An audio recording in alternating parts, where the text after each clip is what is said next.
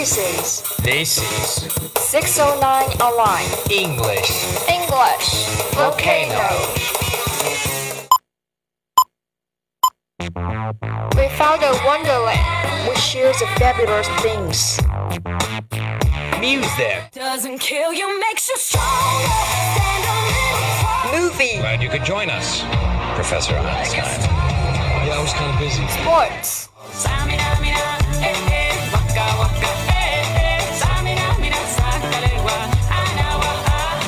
dialogue, Have you ever had a punt? I was brought up to believe that you make your own luck, but I admit that I buy the occasional lottery ticket. You can see international thought, global horizon, open mind. profound significance. Let's get together and set fire. On English volcano, volcano eruption.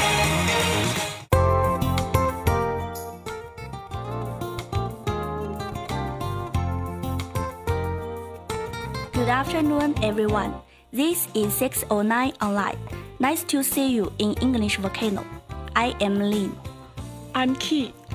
I'm Little Lulu. I'm Cecilia. We are so glad to see you guys.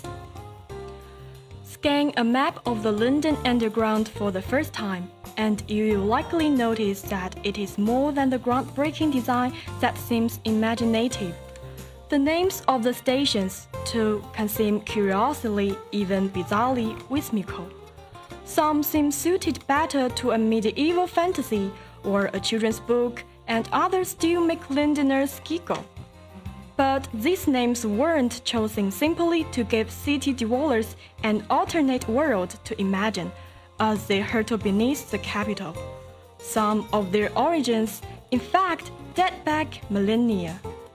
We've chosen seven of our favorites to find out where their names really come from. At some point in its history, this name lost an N. Covent Garden, the name for this tube station, as well as the shopping arcade, Opera Hall, and West End neighborhood, would be almost self-explanation. If it weren't for the N that went walkabout at some point since the Middle Ages. By the 13th century, the site was a walked-off area of orchard and gardens which belonged to the monks of Westminster Abbey. They referred to it as the Garden of the Abbey and Convent, and then, of course, as Covent Garden, seized and, give, and given away by King Henry VIII after the dissolution of the mon- monasteries. It later was laid out as a residential quarter, one that had earned a reputation from different different from its religious roots. By the 17th century, when it was a red light district, as etched in William Hogarth's engraving of the arrows, Rose Traveling Brothel. Since cleaned up and now one of London's best known tourist attractions, Covent Garden is home to a tube stop of the same name, which serves the line.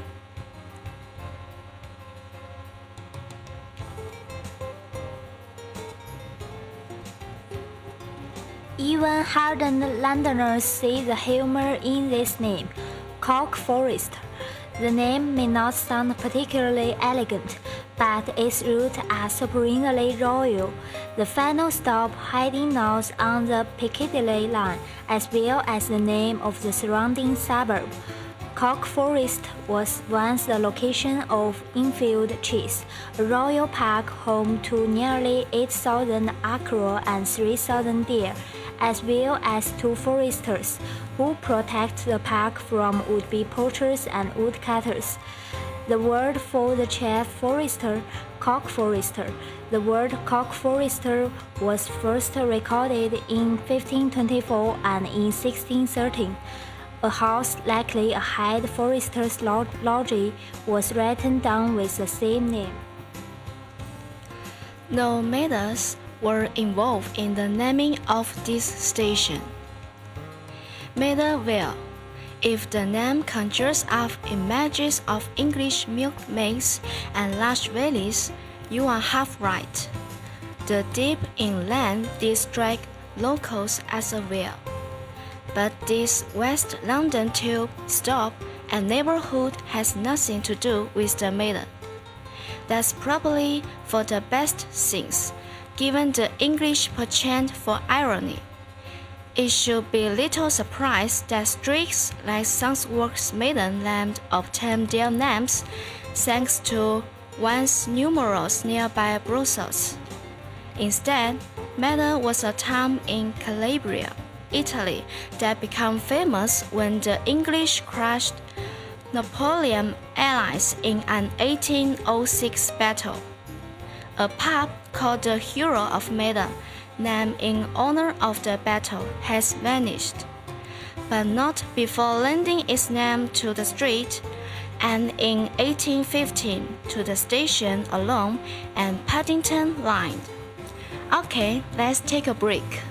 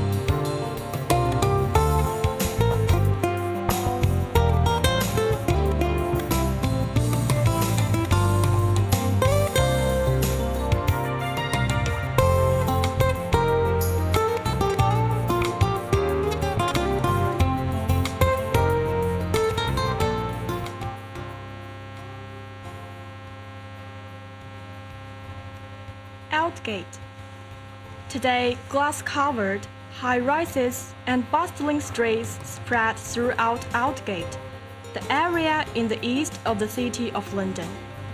But the name of both the city ward and of two of the nearby tube stations, Aldgate, which serves the Metropolitan and Circle lines, and Aldgate East along the Hammersmith Maze and Cities and District, has been passed down from a time when the area would have looked very, very different. Around 190, when London was Londinium, the Romans walled the city. They also built six gates, including one here. Versions of these gates and of the wall existed into the 1700s. This one was known as Aldgate.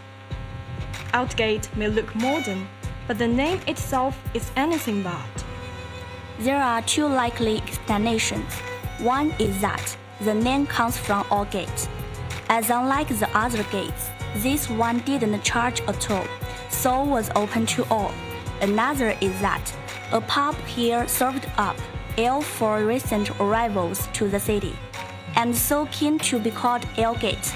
The gates themselves were torn down in the 1760s in an attempt to help congestion. But with the Moorgate and Aldgate tube station, not to mention Ward, Newgate Street, they lived on in the everyday language of commuting Londoners. Few of the hundreds of people who access the Piccadilly Circus station each day know its name comes from a centuries old joke. Piccadilly Circus. Forget acrobats and dancing poodles. This tube station and London landmark doesn't get its name from a long forgotten fair, but rather from the alternate meaning of circus to reform to a round junction where several streets meet. This also explains Oxford Circus, the tube station just a half mile northwest. The other half of its name, meanwhile, is a centuries old beak of snack. A Piccadilly is a large, ruffled collar that was the height of fashion in the late 16th and early 17th centuries. Think portraits of Queen Elizabeth I. Creating Piccadillys was how one London tailor named Robert Baker made his fortune and from the construction of his ground house here in 1611.